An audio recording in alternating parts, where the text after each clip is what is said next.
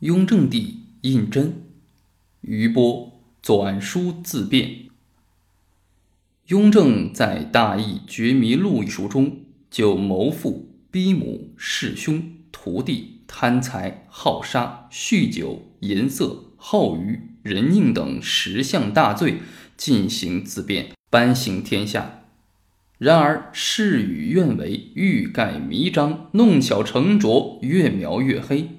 留下了生动而曲折的历史故事。那么事实究竟如何呢？雍正的上述罪名能否成立呢？让我们一一分析。雍正是否毒死皇父？一种说法是，康熙帝是喝了胤禛送的人参汤被毒死的。这话从伦理、法理、情理讲，既悖于情，也不合理。从当时的具体环境、周围条件分析，既违背史实，也绝无可能。雍正是否逼死生母？《大义觉迷录》中说：“逆书加朕以逼母之名。”看来当时雍正逼母说流传很广。雍正生母乌雅氏，生三个儿子：胤禛、允祚、允提。允祚五岁时就死了。传说雍正继位后，将允提调回北京关押起来。他母亲想见允提，雍正不准。太后一气之下，撞死在铁柱子上。乌雅氏眼看亲生儿子允提被囚禁，作为皇太后，能不生气吗？诗人将雍正母亲的死同他幽禁胞弟相联系，是很自然的事情。雍正是否弑兄杀弟？雍正帝继承皇位之日，就面临着兄弟们的不满和挑战。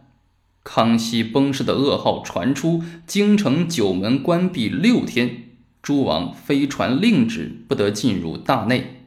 箭在弦上，形势紧张。当时年满二十岁的皇子共有十五人，即雍正的大哥允之、二哥允仍、三哥允旨、八弟允嗣。九弟允堂，十弟允娥，十二弟允陶，十三弟允祥，十四弟允提，十五弟允吴，十六弟允禄和十七弟允礼。大阿哥允之在太子废立中得罪皇父，被夺封爵，优于辅帝。康熙帝派贝勒延寿等轮番坚守，并演谕疏忽者当族诛。允之已成为一只不再见天日的死老虎。雍正十二年死，以贝子礼殡葬。二阿哥即废太子允仍被禁锢在咸安宫，雍正仍不放心，一方面封其为礼郡王，另一方面又命在山西祁县郑家庄盖房驻兵，将允仍移居幽禁。雍正二年，允仍死去。三阿哥允旨本不太热心皇储，一门心思编书，但也受到牵连。雍正继位后，以允旨与太子肃亲睦为由，命允旨守护景陵，发配到遵化守康熙景陵。允旨心里不高兴，免不了私下发些牢骚。雍正知道后，干脆将允旨夺爵，幽禁于景山永安亭。雍正十年，允旨死。武帝允琪，康熙帝亲征噶尔丹时，曾领正黄旗大营，后被封为恒亲王。允琪没有结党，也没有争储。雍正继位后，借故削其子的封爵。雍正十年，允琪死。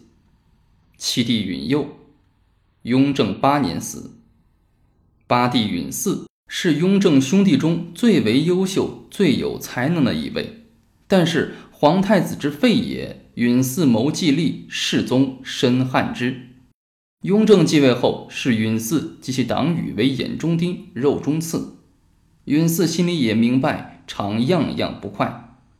雍正继位，耍了个两面派手法，先封允嗣为亲王，其福晋对来祝贺者说：“何贺也？虑不免收灵耳。”意思是有什么好祝贺的，恐怕连脑袋都要保不住了。这话传到了雍正那里，命将福晋赶回娘家。不久，借故命允嗣在太庙前跪一昼夜，后命萧允嗣王爵高墙圈禁，改其名为阿启那。阿奇那一词，学者解释有所不同。过去多认为是猪的意思，近来有学者解释为不要脸。允嗣被幽禁，受尽折磨，终被害死。九弟允堂因同允嗣结党，也为雍正所不容。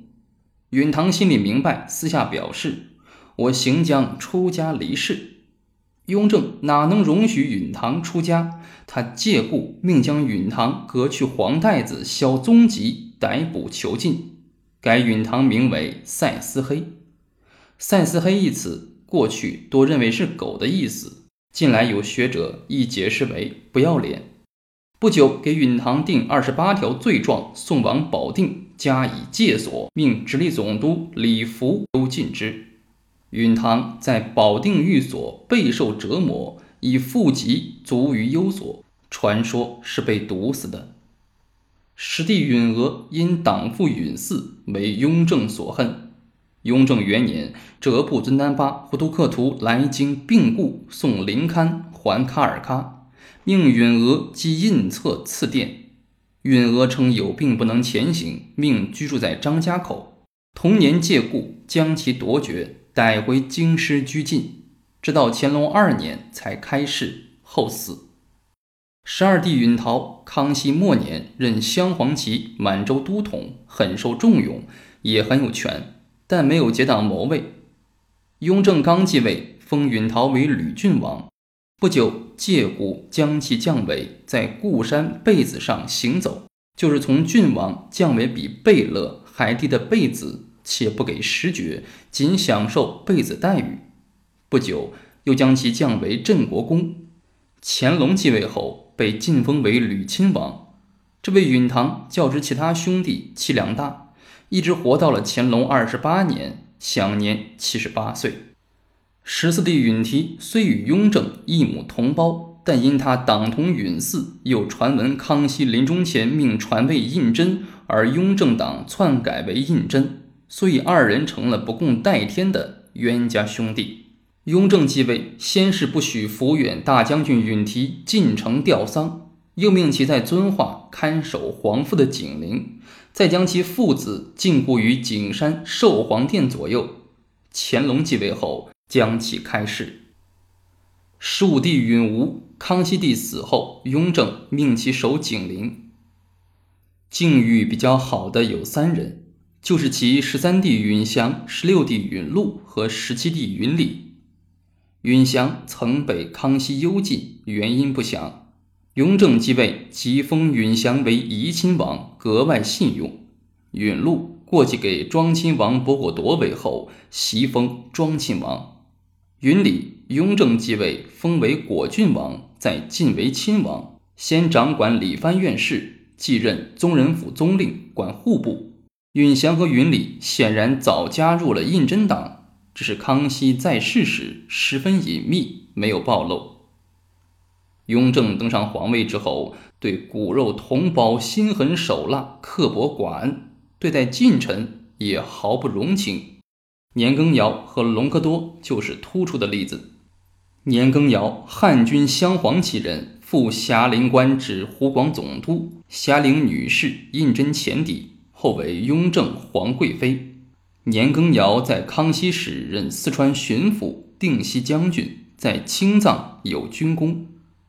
雍正即位，召抚远大将军允提还京师，命年羹尧管理大将军印务。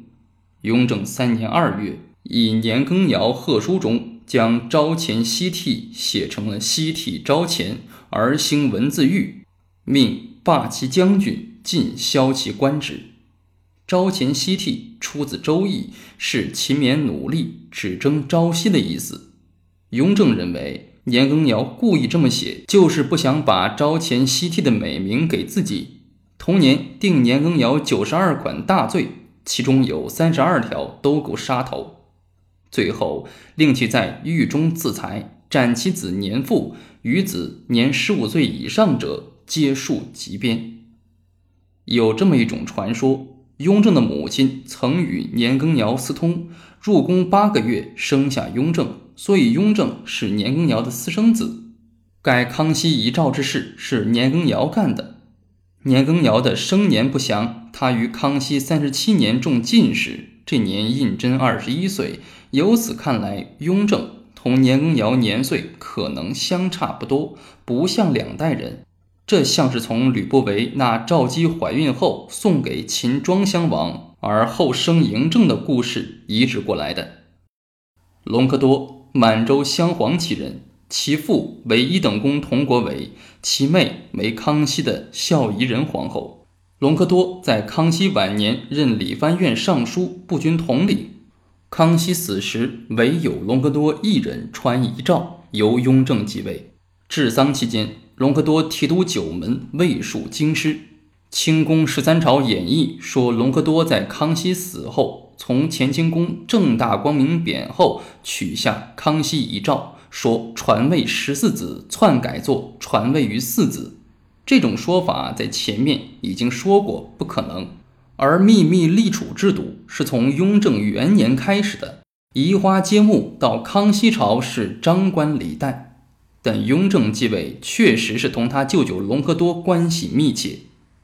雍正继位，隆科多说：“白帝城受命之日，即死期将至之时。”隆科多虽受赐袭一等功、吏部尚书、加太保等，但仍被定四十一款大罪，命在畅春园外建屋三间，永远禁锢。雍正六年六月，隆科多死于禁所。年羹尧与隆科多两人对雍正来说是狡兔死，走狗烹，飞鸟尽，良弓藏；对他们自己来说，则是知进不知退，知险不知隐。太极痞来，自酿其祸。